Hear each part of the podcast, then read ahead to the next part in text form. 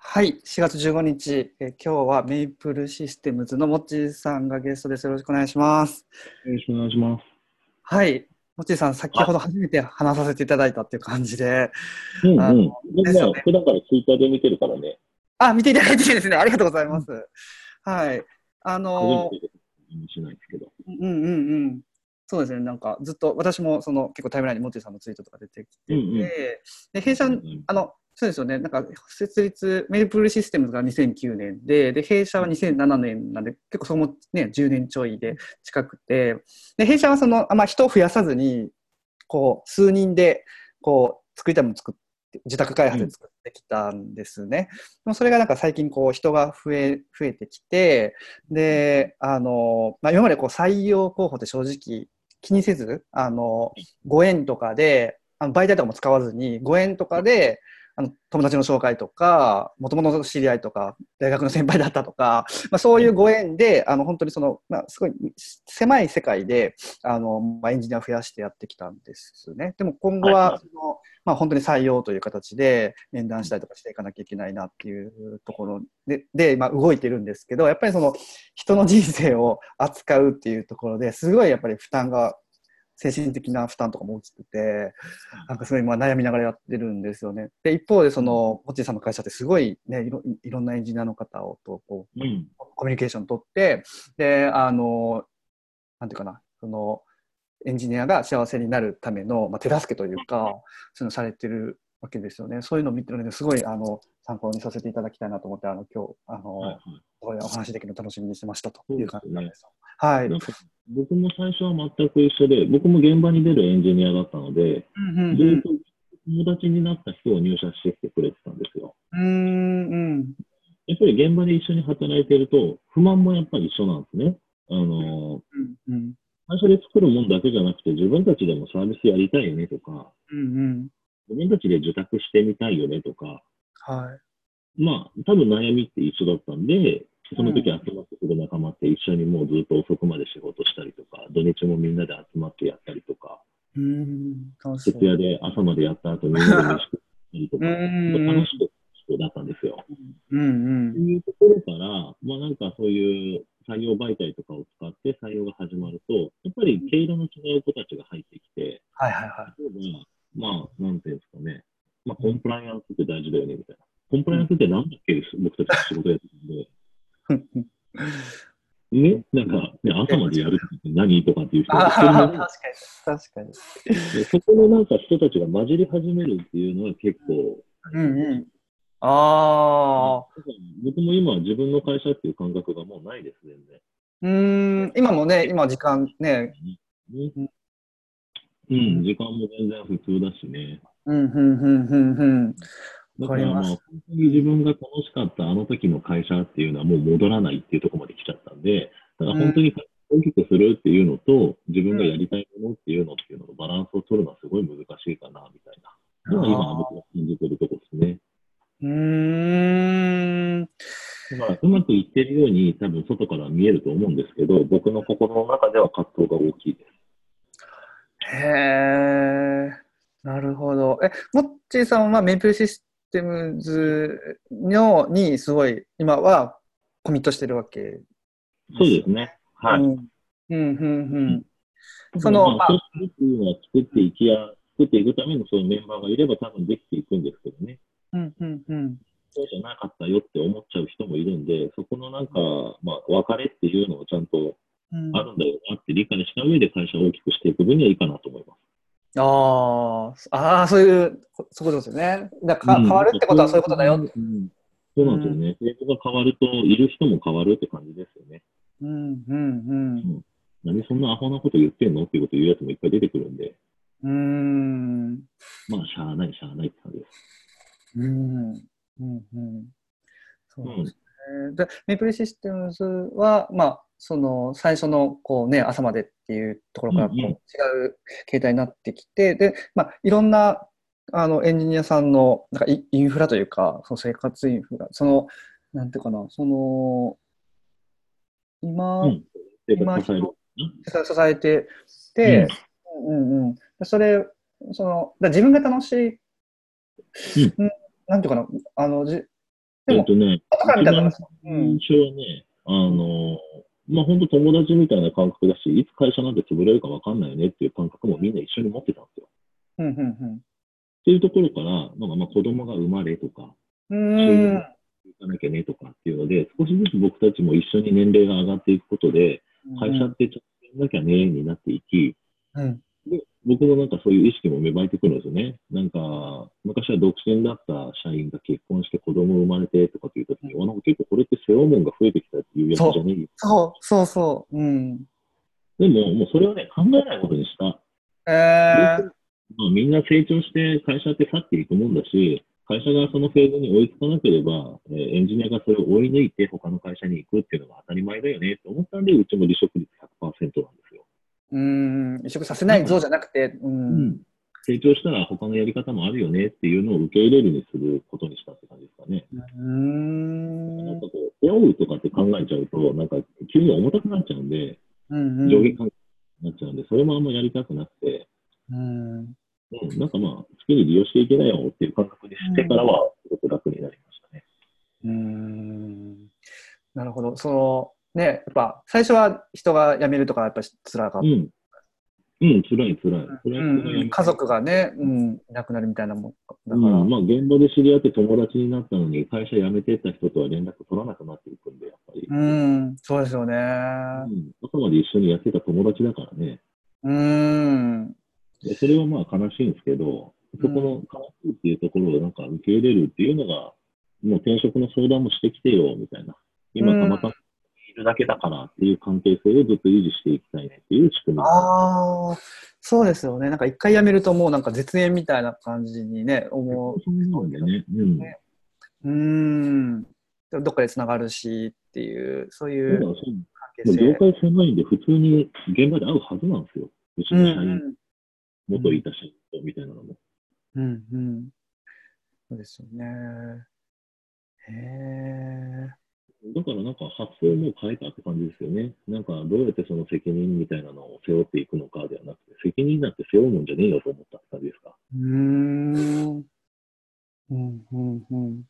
だって今100人近くいるんですけど、100人は近くにね、恋人とか嫁さんとか子供とかってみんないるわけでしょ。その後ろに広がることまで一人で背負うなんてそもそも無理だっていう話で、うーん。うん、ごめんね、会社潰れたらの方がいいんじゃないかなみたいな気がしてます。うーん。いや、まさにその、そうですそね。のスキルアップっていうところを僕は目指そうって言ってるのは、会社が潰れてもみんなちゃんとやっていけるようなスキルはちゃんと個人個人持とうねっていうのが一番大きいところです。うーん。うんうんうん。そうですよね。うん、そんな感じですね。へえ。エンジニア。ほぼ、その100人のうち、ほとんどがエンジニアですか95%ぐらいがエンジニアじゃないですかね。うーん。言語で言うと何が多いですかえー、PHP、Java、うん。 Ruby。Ruby が一番少ないですかね。10%ぐらいだ、うんうんうん。他はみんな Java 系か PHP 系かですね。うんうん、ほぼほぼ完基本的にリモートじゃなくて、そのどっかの会社に行っ璧て、に現場に入るって感じ現。場に入る。ああ、週5で。そうです、そうです。うーん、それっうて、んどうリモート案件は、自社サービス分にはリモートとかなんですけど、SES 系でリモートでもらってくるっていうのは、よっぽど技術があって、後でじゃあリモートでもお願いしたいって言われる子だけですね。うんうんうんうん。うん、そうですよね。そうんの100人で、その、こう、いじゃあ普段はいろんなところに、いろんな会社にみんながとこう行ってて、で、そのなんか、あれですか、その、ほきほあの集まる機会みたいなのもあるんですか、うん、ほとんどないよ。やらないうん、ほとんどやらない。うーん。まあ、僕えーが現場で出て一番思ってたのは、現場がもう自分の会社みたいになっていくんですよね。うーん。一緒に仕事して、隣で席並べて、なんかこのバグ潰せないねって言って相談して、それを解決手伝ってくれるのも現場の人たちじゃないですか。うんうんうん。どんどん現場と仲良くなっていいよって。それがなんか卒業していった時に自分のなんかこうコネクションになっていくわけで、うんうん。自分でコネクション作らないと人の人脈には頼頼れないじゃないですか。